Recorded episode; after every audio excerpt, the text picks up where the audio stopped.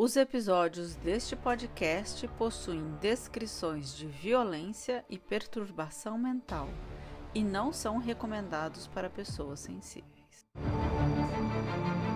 Eu sou Renata Vei e esse é o Mentes Criminosas Podcast.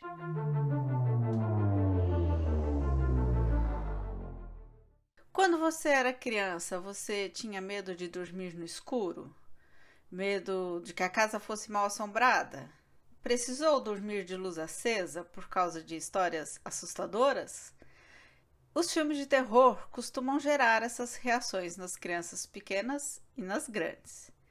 Mas nem sempre um filme de terror é só um filme.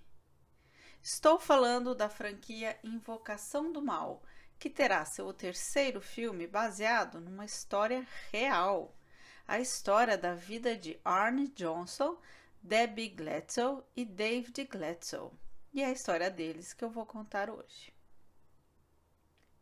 Você acredita em paranormalidade ou em possessão demoníaca? E aí, o que, que a psicologia tem para dizer sobre isso? No episódio de hoje, você vai se questionar se essas histórias de terror são apenas lendas urbanas ou se a loira do banheiro está muito mais próxima do que você imaginava. E vai refletir também sobre as consequências de um tratamento psiquiátrico negligenciado. Vem comigo conhecer essa história e analisar as mentes dos criminosos e dos envolvidos. Vamos começar pela história de Arne Cheyenne Johnson. Quando Arne tinha apenas nove anos de idade, seu pai Cheyenne Johnson o abandonou.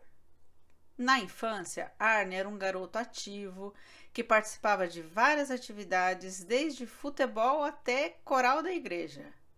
Sua mãe Mary se casou com outro homem, Robert, com quem teve duas filhas, Wanda e Janice.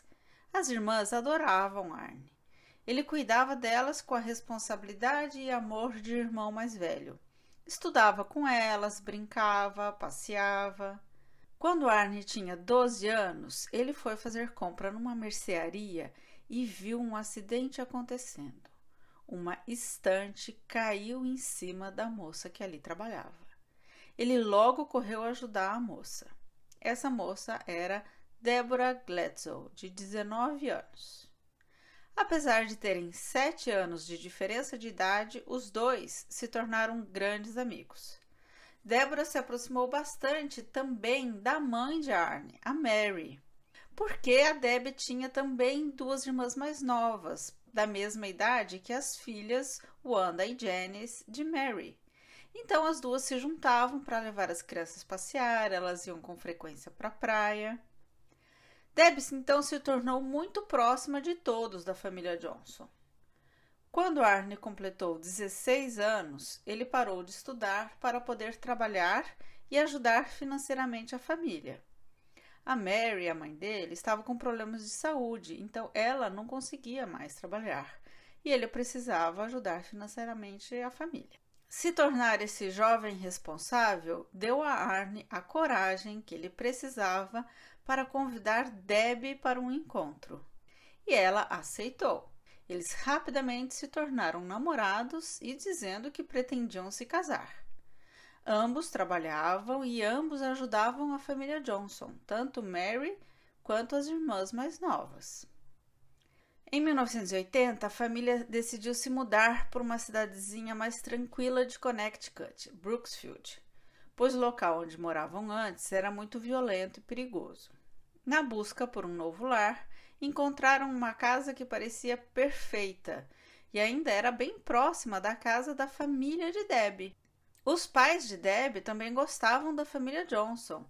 Eles viam como a filha gostava muito deles, então eles também gostavam. Eles chegaram a emprestar dinheiro para que os Johnson pudessem alugar aquela casa. Eles se mudaram entusiasmados. A casa precisava de alguns reparos, muita limpeza. Mesmo assim, eles achavam que era perfeita. No entanto, logo antes de carregarem a mudança, os problemas começaram a aparecer.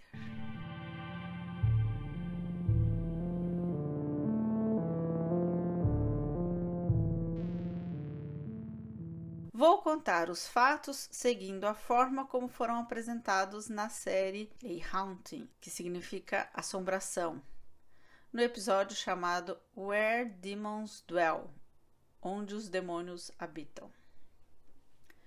Quando Deb, seu irmão David e Arne foram à nova casa para a primeira faxina, Deb logo sentiu que ali era a casa perfeita, uma casa linda, que eles teriam uma vida inteira ali e feliz. Assim que elas chegaram, Deb pediu para o irmão David que fosse até a suíte no andar superior e começasse a varrer. David sobe, de repente ele desce correndo as escadas e sai da casa.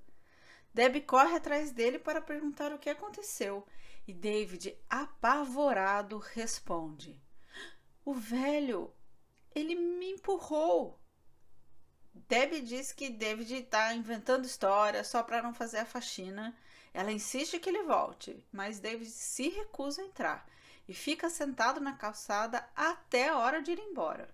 Quando terminam a faxina, todos voltam para a casa dos pais de Deb. E a família Johnson também estava lá, porque os pais da Deb tinham abrigado a família Johnson até que eles pudessem se mudar. Quando David foi para a cama naquela noite, de repente ele levantou, saiu correndo para a cozinha dizendo que continuava vendo o velho. Ele descreveu o velho como um velho de orelhas pontudas, dentes afiados, chifres e grandes olhos pretos. E o velho dizia para ele que nem ele, nem ninguém de sua família deveria nunca morar naquela casa. Deb e Arne não acreditavam no que estavam ouvindo. Diziam que era tudo imaginação do David. Quando contaram sobre o ocorrido para o dono da casa, eles souberam que David não era o primeiro a falar isso. Outros já tinham relatado a mesma coisa. Deb então decidiu que não poderiam mais morar lá por causa da aparição do velho. Mas Mary, a mãe de Arne, achou que tudo aquilo era ridículo e sem sentido. Ela não acreditou em nada daquilo e decidiu se mudar para a casa nova com as filhas pequenas. Deb e Arne consideraram que, ao não se mudarem para casa, o comportamento de David iria voltar ao normal. Então, eles decidiram ficar morando na família de Deb. Mas eles estavam errados.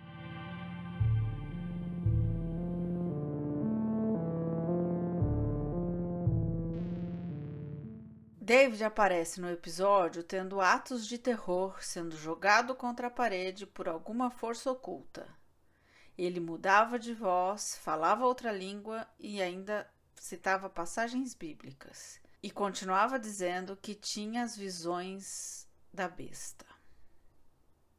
Arne e Deb então decidiram ficar na casa da família de Deb e eles pensavam que agora, mais do que a Mary, quem precisava deles era o David.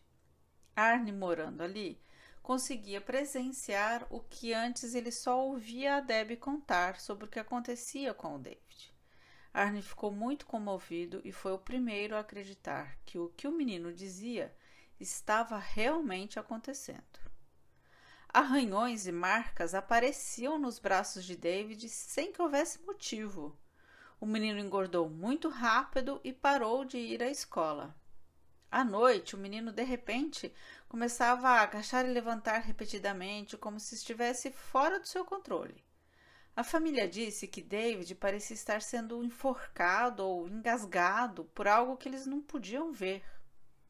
Arne ficou determinado a acabar com aquilo e a ajudar o menino de alguma maneira. Quando a entidade, que eles passaram a chamar de besta, começava a jogar David contra a parede, Arne o segurava. Muito preocupada com o filho, a família Gletzel procurou o padre da Igreja Católica ali do bairro. O padre então recomendou uma alternativa: acenderem velas dentro de casa e rezarem para David, enquanto do lado de fora da casa um ritual de limpeza aconteceria. Isso foi feito, mas nada mudou. Foi então que alguém recomendou que os Gletzows procurassem a ajuda de Ed e Lorraine Warren, um casal que estudava paranormalidade há mais de 20 anos. Ed se proclamava demonologista e Lorraine se proclamava clarividente.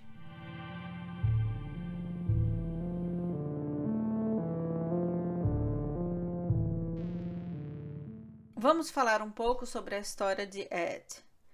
Ed contou em entrevistas que ele se interessou pela paranormalidade porque ele próprio cresceu numa casa mal assombrada. Mas ao invés de ter medo, ele ficou curioso.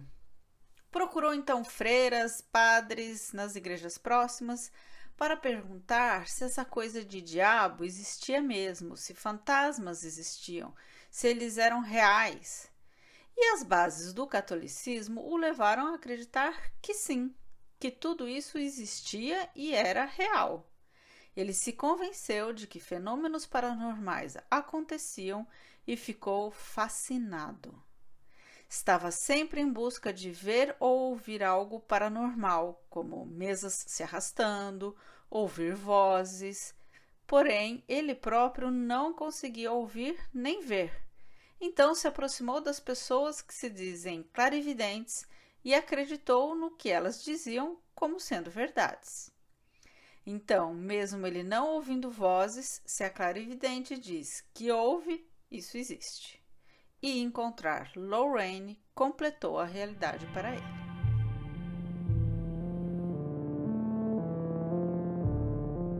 Um pouco da história de Lorraine. Lorraine diz que começou a ver coisas quando tinha nove anos de idade. E ela diz que via luzes em volta das pessoas. Ela falou: Eu achava que todo mundo via essas luzes. Eu não sabia nada sobre aura. Ela estudava num colégio católico e não via ali espaço para falar sobre essas coisas. E bom, acho que nenhuma escola dá espaço para falar sobre essas coisas. Ambos se uniram e formaram o que eles chamaram de Polícia do Sobrenatural. Eles iam até as pessoas que os procuravam e decifravam se o que estava acontecendo era algo espiritual ou demoníaco. E eles é que decidiam se era espiritual ou demoníaco. Eles se dizem ecumênicos de pensamento, ou seja, abraçam todo tipo de religião, talvez para poder agradar todos os públicos. Então, conforme a religião da pessoa que os chamava, eles diziam trabalhar com a autoridade religiosa representante, sejam padres, pastores ou rabinos. Voltamos a David Gletzel. A família de Dave estava muito preocupada com as visões do velho, os arranhões no braço e procuraram de novo a igreja. Logo, Ed e Lorraine foram até a casa dos Gletzels, oferecendo a tão esperada ajuda e solução. Eles conversaram com a família e com David e fizeram uma primeira sessão. Ao saírem da casa, foram direto dar uma entrevista contando sobre o que tinham visto e avaliado. E eles citaram o nome, o sobrenome e a idade do David. Gente, sério, que tipo de pessoa expõe uma criança desse jeito? Fico revoltada. Mais à frente, quando formos fazer a análise psicológica dos envolvidos, eu vou tentar entender que tipo de pessoa faz isso. Mas, embora a psicologia até explique e eu consiga entender um funcionamento mental para isso, ainda assim eu fico revoltada e indignada.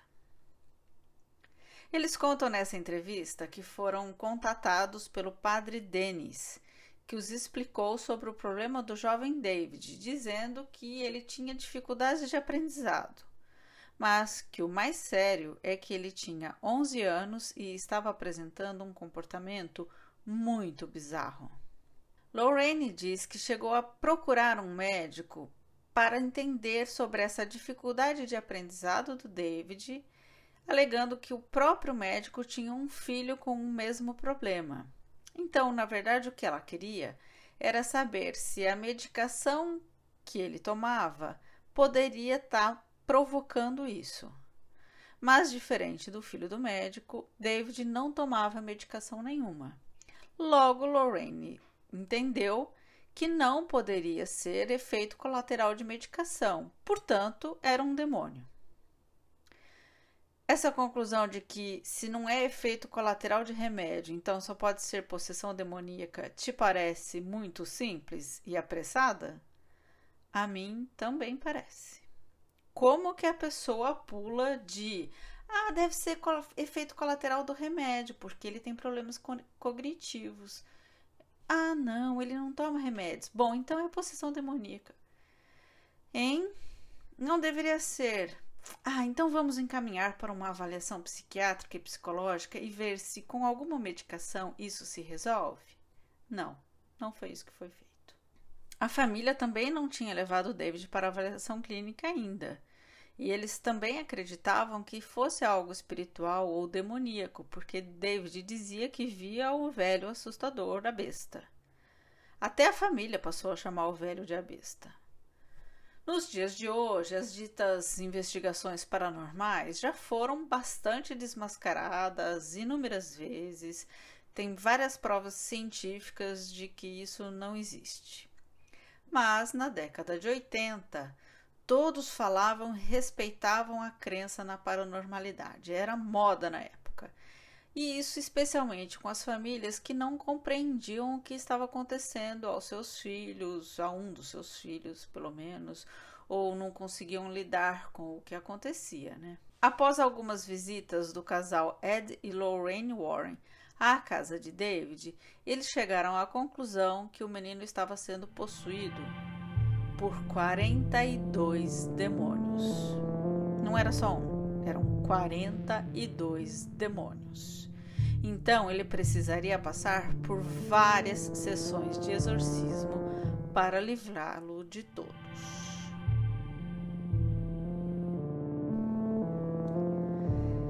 Naquela odiosa entrevista em que expuseram o nome do David e da família, o casal Warren contou que eles chegavam à casa, se sentavam à mesa, colocavam David diante deles e logo que começavam a falar, David começava a se balançar, olhava para cima, não parecia mais a criança de 11 anos. Ele se agitava, se debatia, precisava de vários homens para segurá-lo. Ele atacava até a própria mãe, que ele amava. Ed contou ainda que Arn Johnson cuidava do garoto toda noite. Por várias vezes, Ed passou a noite em claro porque David estava calmo e tranquilo e de repente começava a rolar, se debater, gritar, falar obscenidades. E Johnson, numa dessas noites, ficou tão agoniado pelo garoto que gritou aos demônios: Peguem a mim, fiquem comigo, deixe meu pequeno garoto em paz. Deb depois contou que, ao conversarem com um padre, este lhes disse que eles fizeram a pior coisa que poderiam fazer, porque é um grande erro chamar um demônio. A Lorraine falou para eles: o demônio não age sempre, ele espera você estar mais vulnerável e aí ataca. Depois de terem conversado com o padre, Arn Johnson ganhou um crucifixo ungido e voltou para casa. David, ao vê-lo, confrontou, dizendo que sabia com quem ele tinha conversado e sobre o que.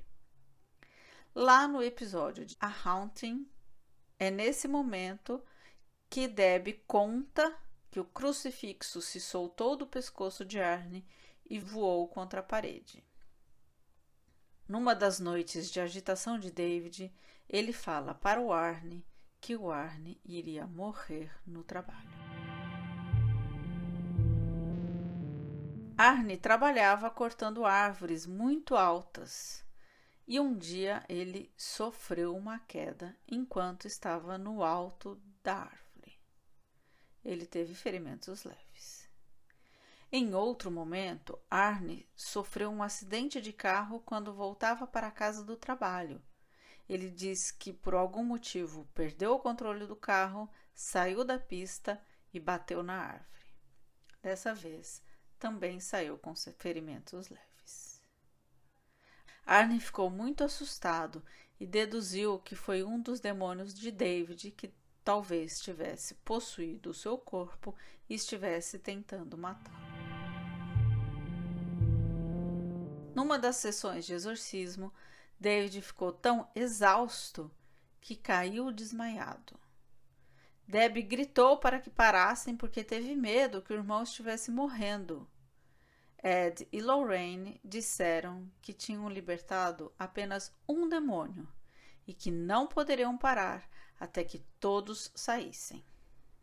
Na série A Haunting, eles apresentaram o caso dizendo que após o exorcismo, David ficou totalmente livre e pôde finalmente viver uma vida normal. A personagem de Deb finaliza dizendo que os heróis Ed e Lorraine devolveram o amor à sua casa e sua família. O personagem de Arne finaliza como sendo aquele que se dispôs a se sacrificar pela família e dá a todos uma mensagem de que todos deveriam acreditar que fenômenos paranormais existem. E assim termina a série.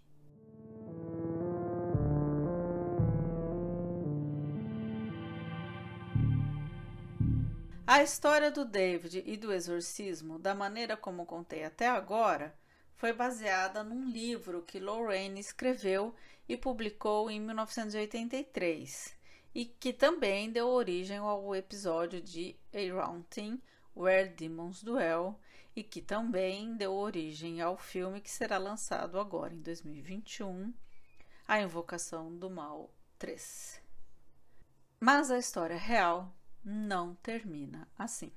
David não estava melhor. E agora é importante dizer que o pai e o irmão de David, mais velho, não estavam presentes quando as sessões de exorcismo aconteceram. Ambos não concordavam com o procedimento. David continuou sofrendo de transtornos mentais transtorno que ele já apresentava desde 1979, ou seja, antes de irem à casa fazer a faxina, aquela coisa toda. Os exorcismos só aconteceram em 1981, dois anos depois. E esse transtorno não parou após o exorcismo. Ele continuou tendo alucinações, comportamentos de movimento repetitivo, batendo contra paredes, se jogando no chão, ataques violentos contra quem se aproximasse. Não há informação sobre um diagnóstico fechado. Mas depois dos exorcismos resultarem em nada, a família buscou ajuda psicológica. David conseguiu um tratamento adequado e foi transferido para outra escola, para uma escola de alunos especiais o que aliviou muito o sofrimento do garoto que estava sendo discriminado pelos amigos na outra escola, porque a cidade inteira soube dos exorcismos, já que o casal Ed e Lorraine deu inúmeras entrevistas às rádios locais, até à TV, dizendo o nome, o sobrenome e a idade do garoto.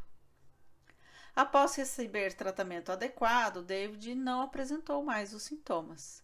Terminou o ensino formal e trabalha hoje com o irmão mais velho, o Cole Jr., numa empresa de construção civil.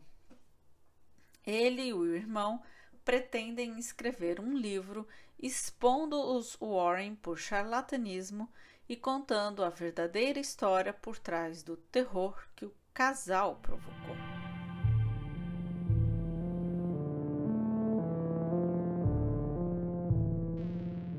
No início desse episódio, o foco foi na história de Arne e Debbie, não apenas porque eles eram de grande suporte para David, mas porque a história do casal e a vida deles também foi afetada pelos exorcismos. Vamos então a como a história de Deb e Arne se seguiu. Deb e Arne estavam agora decididos a se mudarem e voltaram a procurar uma casa para eles. Deb estava trabalhando como cuidadora de cães, fazia o trabalho que hoje a gente faz em pet shops. Lá na época, ela ia até as casas, dava banho, aparava os pelos dos cachorros, ela amava os animais. Um dia ela conheceu o dono de um canil próximo de onde morava. O nome dele era Alan Bono e ambos se tornaram amigos. Bono ofereceu um trabalho no canil para ela e também ofereceu ao casal uma casa para eles alugarem. Foi então que Arne começou a apresentar ele mesmo comportamentos bizarros. Ele rosnava de repente e passou a dizer que estava ele vendo a besta.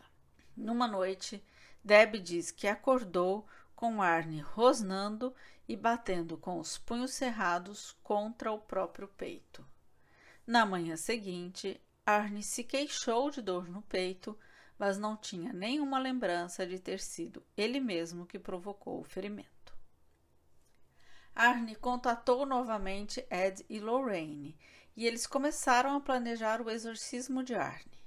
Mas antes que as sessões de exorcismos acontecessem, na manhã de 16 de fevereiro de 1981, Arne Johnson ligou para o trabalho dizendo que estava doente e não poderia trabalhar naquele dia. O jovem de 19 anos inventou essa desculpa para poder curtir o dia com as irmãs mais novas e uma prima que estava lá, a Mary, que tinha 9 anos de idade.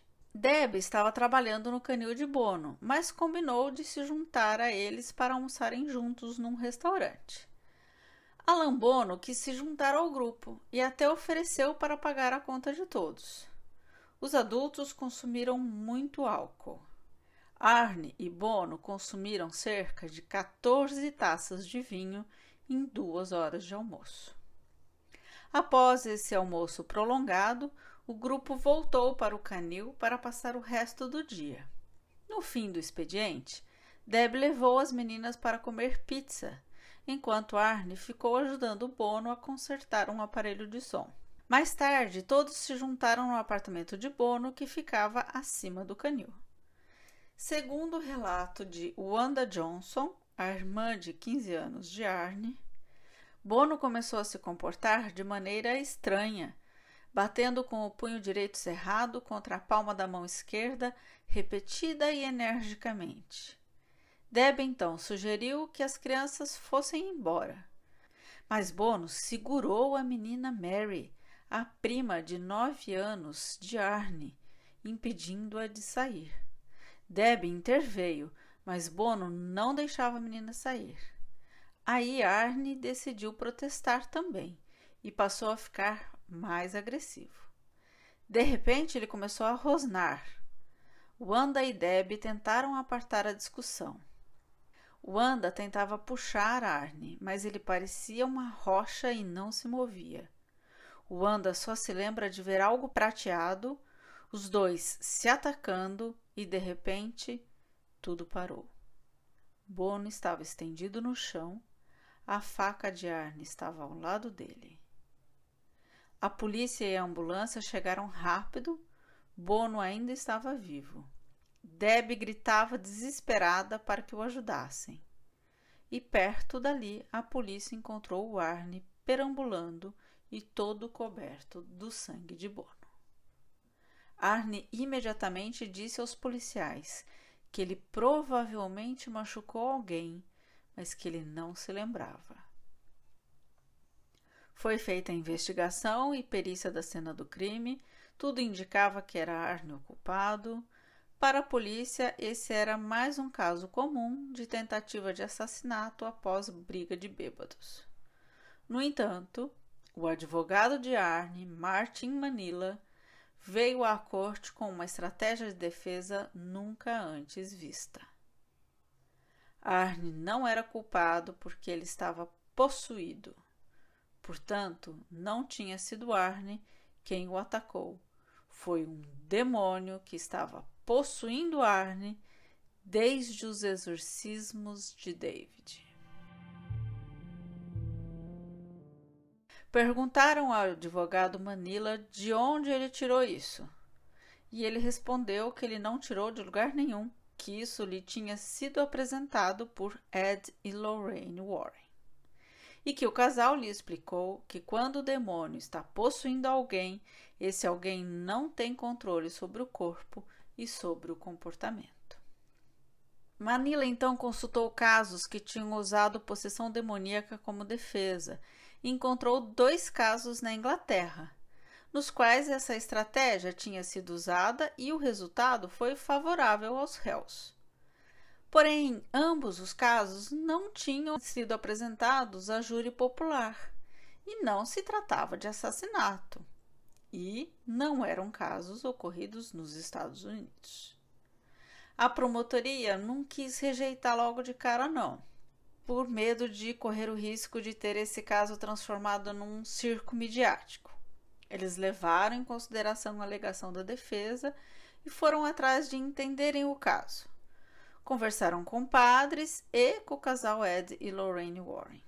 Os investigadores foram falar também com o bispo da cidade e ele disse que antes de autorizar o exorcismo é necessária uma consulta médica e psicológica e contou que isso não foi feito em David.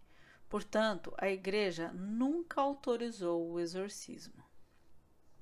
A mãe de David, Judy Gladsoe, disse que chegou sim a levar David a uma consulta, mas que eles tinham pedido uma nova consulta na presença de toda a família. E ela achava que eles só queriam espetar agulhas em David e que ela jamais permitiria isso. Durante os dias que ocorreu o exorcismo, o pai de David e o filho não estavam na cidade e eles disseram que nunca teriam aprovado o procedimento. Eles testemunharam dizendo que o filho sofria de problemas mentais. Pouco depois, Lorraine procurou a família Gladsoe juntamente com um editor e falaram sobre um livro que estavam escrevendo sobre a história de David. Eles prometeram que, com o sucesso do livro, a família Gladsoe poderia ganhar milhões de dólares e que Arne poderia ser beneficiado também e ter a sua prisão revogada. A família concordou. Mas, quando o juiz Callahan recebeu o processo e tomou conhecimento da estratégia de defesa, ele a recusou. Disse que alegar possessão demoníaca é tão simples que é irrelevante e demonstra incompetência da parte da defesa e que ele não permitiria isso em seu tribunal. Os investigadores encontraram que, após o assassinato, antes de chamar a polícia, Deb ligou para o próprio pai e disse: Ô oh, papai, ele não queria ter feito isso, mas você sabe como ele é quando ele bebe demais. O pai de Deb correu até o local e contou à polícia ali na hora que tinha sido o Arne. A família de Arne o defendeu, dizendo que ele não era agressivo e não tinha problemas com bebida. E Deb disse que o único problema de Arne era ser bonzinho demais. Os colegas de trabalho de Arne tinham opiniões diferentes. Eles o descreveram como alguém que mudava de humor muito rapidamente, alguém extremamente possessivo com a namorada que ele chamava de esposa, Debbie, e relataram que um dia, após uma discussão na empresa, ele retalhou um animal empalhado com o seu canivete. Tendo a defesa de possessão demoníaca sido recusada pelo juiz Callahan, o advogado Manila decidiu alegar legítima defesa dizendo que os dois rapazes estavam intoxicados de álcool e se engajaram numa briga após Borno ter insultado Deb e agarrado Mary. Arne testemunhou que os dois começaram a discutir e que Bono partiu para cima dele, e ele não se lembrava mais do que tinha acontecido a partir daquele momento. O júri concluiu que Arne era culpado da acusação de homicídio culposo, onde não há intenção de matar. Em dezembro de 81, ele foi condenado de 10 a 20 anos de prisão, a pena máxima para esse tipo de crime. O juiz Callahan justificou sua sentença alegando falta de remorso em Arne. Arne cumpriu quatro anos e foi liberado por bom comportamento. Durante esse tempo, ele voltou a estudar e finalmente se casou com Deb.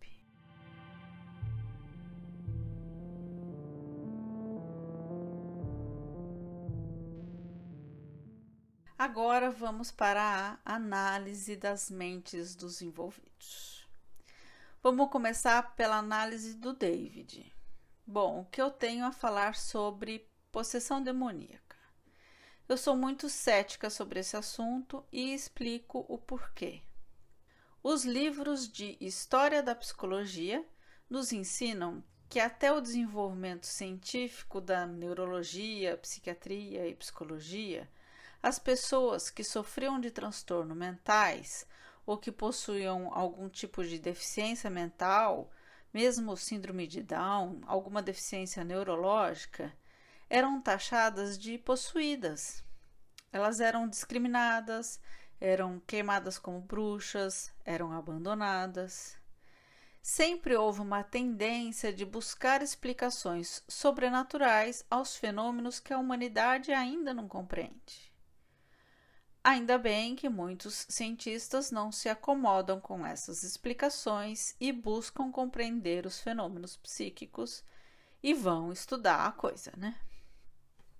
Por essa teimosia científica, compreendemos hoje sobre a síndrome de Down, esclerose múltipla, autismo esquizofrenia, epilepsia, neuroses e psicoses. Voltando lá ao que Ed e Lorraine disseram dos demônios. Eles disseram que David estava possuído por não apenas um, mas 42 demônios. E aí meu ceticismo só aumenta. Já é duro acreditar que um demônio tenha interesse numa criancinha de uma família humilde, de uma cidadezinha pequena, de um estado sem relevância dos Estados Unidos. Agora, acreditar que 42 demônios queriam um menino? Aí já é exagero, abuso da minha paciência. É muito interessante que a própria Lorraine explica a possessão demoníaca dizendo que o demônio não age sempre, ele espera você estar mais vulnerável e aí ataca. Bom, também sabemos que quando a pessoa está muito vulnerável e em sofrimento, a nossa mente reage. A reação mental se manifesta em impulsos para fugir, atacar ou se esconder. Se o sofrimento é muito grande, a mente pode fazer a pessoa se esconder do mundo que a faz sofrer. E aí temos depressão, síndrome do pânico, entre outros transtornos. A mente também pode lidar com o sofrimento atacando. E aí a pessoa passa a agir de maneira bem diferente, sendo mais agressiva, mudando a voz, se debatendo ou atacando as pessoas por perto. Era isso que David fazia. Durante os exorcismos, aquela cena toda era tão assustadora, causava tanto sofrimento, que David reagia com essas manifestações agressivas. Se a coisa é muito dolorosa, essas reações podem ter origem inclusive inconsciente e fora do controle. Por isso que parece que está fora do controle da, da pessoa, porque tá mesmo. Tá inconsciente, tá numa luta desesperada. Especialmente em se tratando de uma criança, que era o caso do David. Essa reação mental que eu estava explicando, que pode ser de fuga, ela pode ser também de fuga da realidade e não de fugir correndo, mas de fugir da realidade. O que, que é isso? A pessoa passa então a falar coisas sem sentido, a não articular as palavras e as ideias, ela fala uma língua que parece estranha, e aí quem ouve pensa que está falando em outra língua. Ela só está fora da realidade, está desconectada com a realidade e ela fala e saem outros sons.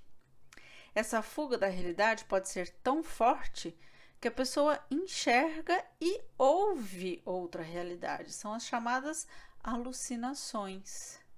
Quando a fuga se dá por ideias, ela começa a pensar, ter ideias muito fora do real, é o que a gente chama de delírio. Então, delírio é do campo da ideia e alucinação é do campo da visão ou da audição. Todos fazemos isso. O nosso cérebro tem essa capacidade de construir uma realidade diferente, com cheiro, cor, som. É o que a gente faz quando está sonhando. Os nossos sonhos são realidades alternativas, coloridas, com cheiro, com cor, com som. Nem todo mundo sente tudo isso, mas muita gente sente tudo isso quando está dormindo. Alguns momentos do dia, quando o David estava acordado, mas com muito medo ou muito cansado, a mente dele se desligava da realidade e o que acontecia é que ele estava com tanto medo que ele tinha um pesadelo acordado. Estes são sintomas de esquizofrenia, por exemplo. Eu não sei se o que David tinha era esquizofrenia. Isso não foi divulgado. Qual é o problema dele? Não foi divulgado. Ainda bem, não tem mais, tem mais que não ser divulgado mesmo. Estamos aqui só fazendo uma análise do que pode ser que tenha acontecido. Então, vou explicar a esquizofrenia. Na esquizofrenia, há uma área cerebral que é mais ativa do que quem não tem esquizofrenia. E é a mesma área dos sonhos, a mesma área daquela música que não sai da nossa cabeça. Como se a gente estivesse ouvindo, inclusive com a voz do cantor, não é a nossa voz. A gente ouve aquela música dentro da nossa cabeça. A diferença é que a gente sabe que essa música está dentro da nossa cabeça. Para quem sofre de esquizofrenia, essa música parece vir de fora. É como se ele estivesse ouvindo fora. Por isso, essa alucinação auditiva. Então, a pessoa ouve e vê algo fora. Quando a gente está, por exemplo, lendo um livro, a gente vai fazendo um filme na cabeça sobre aquele livro. A gente imagina como é o personagem, a gente imagina como é aquela cena, aquele lugar. A pessoa que tem esquizofrenia, ela vê de fora. De novo, a gente sabe que aquela imagem está sendo construída dentro da nossa cabeça. Para quem tem esquizofrenia, a imagem é construída fora e aí ela olha e vê se o que ela está sentindo é assustador, ela está com medo. Então, o David estava com medo daquela casa, ele estava com medo da irmã mudar, de ficar sem a irmã. Ele provavelmente construiu uma imagem que representava esse pânico.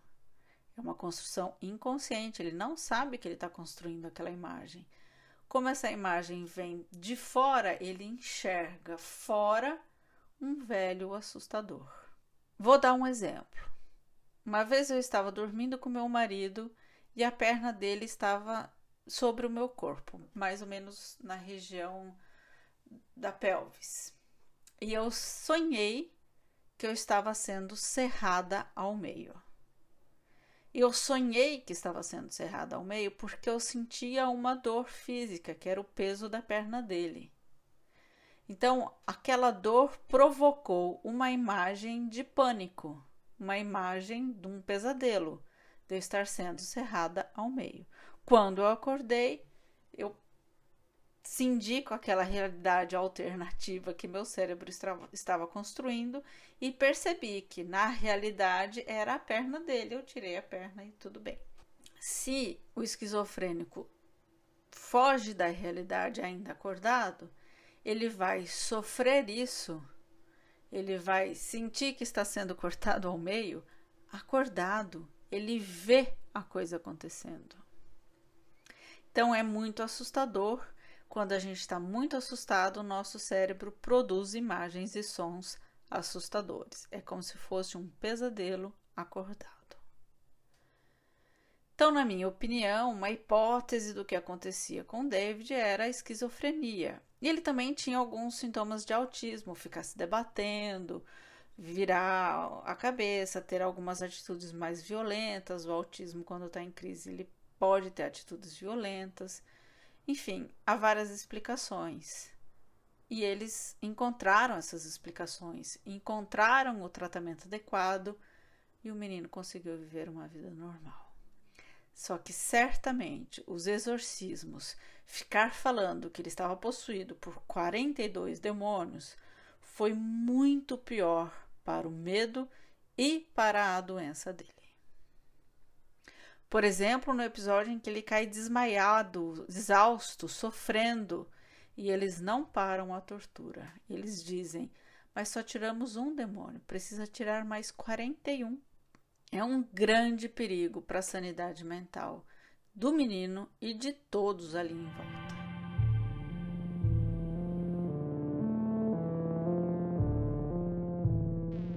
Seguimos para a análise do Arne Johnson. Arne foi um jovem que se viu tendo responsabilidades desde muito cedo. Ele se viu tendo que ajudar a família, a cuidar das irmãs mais jovens. Viveu um único e grande amor na vida, que era a Debbie.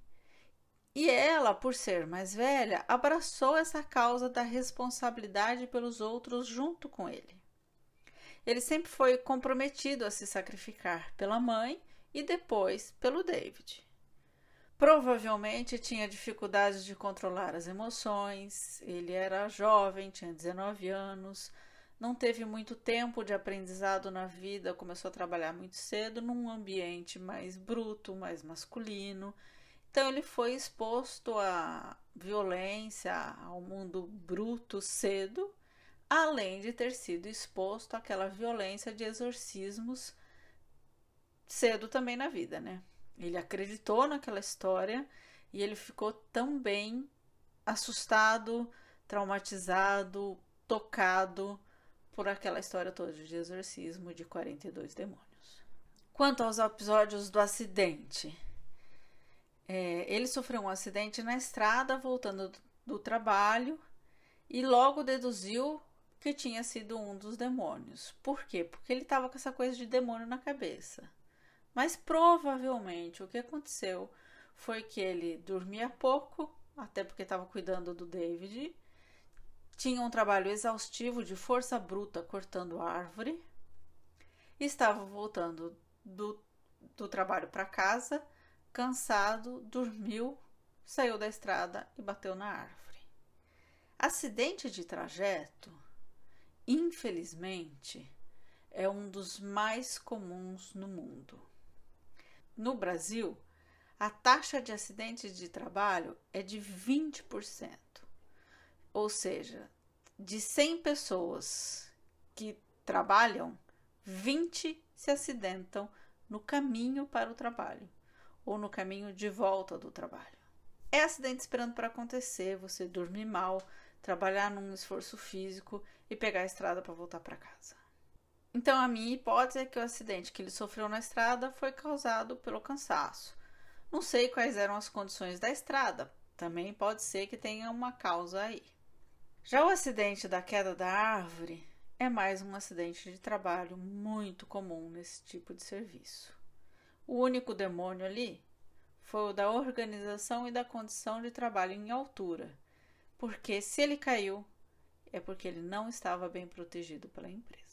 Já no caso do assassinato, eu suponho que o que houve foi mesmo uma briga entre homens bêbados.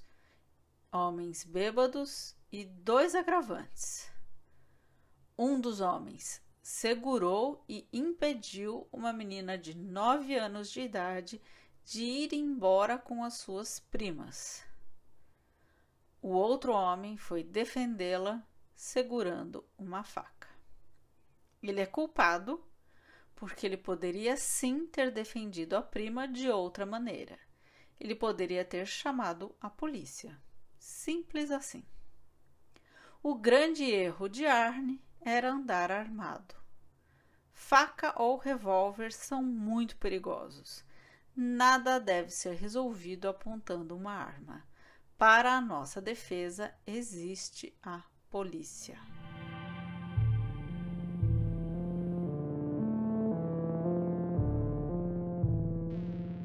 E sobre a vítima, o Alan Bono.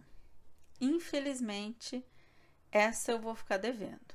Muito pouco ou quase nada foi noticiado sobre o Bono. Não tenho como analisar nada. Mesmo essa história de que ele segurou a Mary e não a deixou sair, para mim é espantoso como nada disso foi explicado. E para mim, esse é o ponto central Como assim ele não deixou uma menina de nove anos sair? Ninguém explicou isso, ninguém se preocupou em explicar. Não dá para saber, então não dá para fazer nenhuma hipótese. Agora a análise mais difícil: o casal Ed e Lorraine. Vou começar contando o que aconteceu com eles após os exorcismos de David. Lorraine escreveu um livro junto com outro autor sobre o caso de David. O livro foi publicado em 1983 e reeditado em 2006. Carl Jr., o irmão mais velho de David, se manifestou quando o livro teve sua segunda edição, em 2006. Ele disse que após tantos anos ele resolveu ler o livro e ficou chocado com tantas mentiras. Disse que as coisas não aconteceram como o casal contou. Ele afirma que nunca houve demônios e que sua família, com exceção dele próprio e do pai, foram completamente manipulados por Ed e Lorraine, que estavam atrás apenas de dinheiro. Ed e Lorraine não cobravam pelo exorcismo, mas ganhavam dinheiro usando a história das pessoas para lançar livros, filme, receber por palestras. Então eles não estavam atrás do dinheiro das famílias, mas estavam atrás de uma boa história que rendesse um bom roteiro. E para tanto, eles manipulavam até a realidade. Ele processou o casal para impedir a reedição do livro, temendo que novamente isso iria arruinar a vida da família pela segunda vez. Isso porque, como o casal divulgou o nome de David, ele passou a ser discriminado por toda a cidade e especialmente pelos amigos da escola, e se refletiu também na vida do irmão, do pai, da mãe. Então, por ocasião da reedição do livro, o irmão do David descobriu que não havia apenas um livro publicado, mas que o casal vinha ganhando dinheiro com essa história, dando várias palestras, publicando outros livros menores e até lançando vídeos. Cole Jr. queria desmascarar os Warren e esperava com isso dar exemplo de força e coragem a outros que tivessem passado pelo que David passou, e que assim outros também viessem a público denunciar as fraudes que o casal cometia. De certa forma, ele conseguiu. Até hoje foram mais de 10 acusações de fraude contra os Warren. Repórteres investigativos também descobriram que Ed e Lorraine nunca tinham sido credenciados, digamos assim, pela igreja como exorcistas. Eles se autoproclamaram demonologistas e clarividentes. Mas não houve ninguém que tenha ensinado, testado e aprovado ambos para o exercício do exorcismo. Mas as descobertas dos repórteres não pararam aí. Eles também descobriram que na década de 60 Ed trabalhou como motorista de ônibus escolar, onde conheceu uma pequena garotinha de 15 anos chamada Penny. Não sei como, mas ele a levou para morar com ele e Lorraine, que já era casada com Ed, concordou. A menina dormia no quarto ao lado do quarto do casal e Ed frequentemente dormia com a menina com o consentimento da Lorraine. De alguma maneira, a polícia local soube da situação e prendeu a adolescente. Ela ficou um mês numa instituição similar à FEBEM brasileira, uma Juvenile Correction. E Ed continuava dizendo para a menina que ela era o seu grande amor. Depois que ela cumpriu esse um mês nessa instituição, ela voltou para a casa dos Warren. Eles a apresentavam como uma criança que eles estavam ajudando por solidariedade.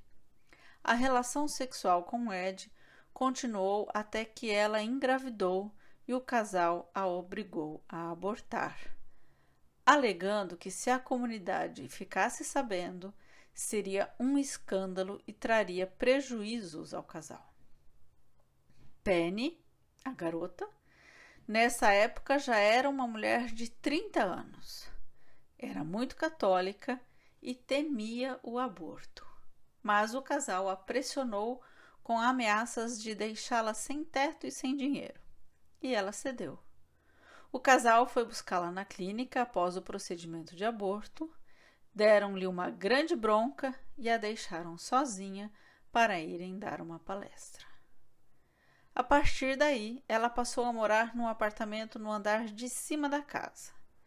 E ela e Ed continuaram juntos por 40 anos. Penny disse ao repórter que Lorraine se dizia católica, mas que seu único Deus era o dinheiro. Ed faleceu em 2006 após três anos do término com Penny e Lorraine faleceu em 2019, aos 92 anos. Talvez Ed tivesse uma grande capacidade de manipulação sobre as pessoas.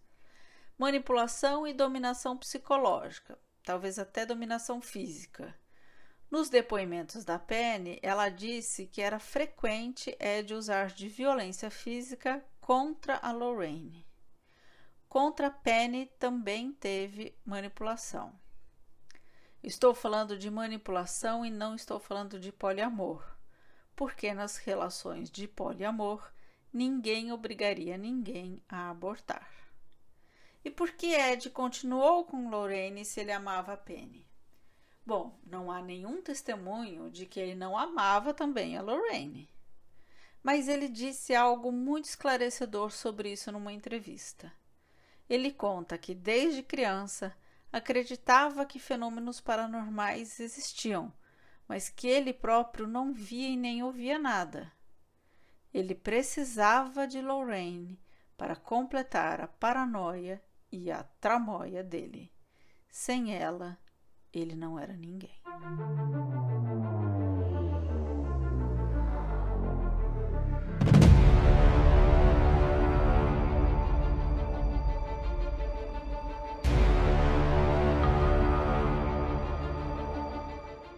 E assim chegamos ao fim de mais um episódio. Você pode falar com a gente pelo arroba Mentes Criminosas Podcast no Instagram ou mentescriminosaspodcast.gmail.com. Por favor, nos envie seus comentários, suas opiniões, suas histórias e até o próximo episódio. Um grande abraço.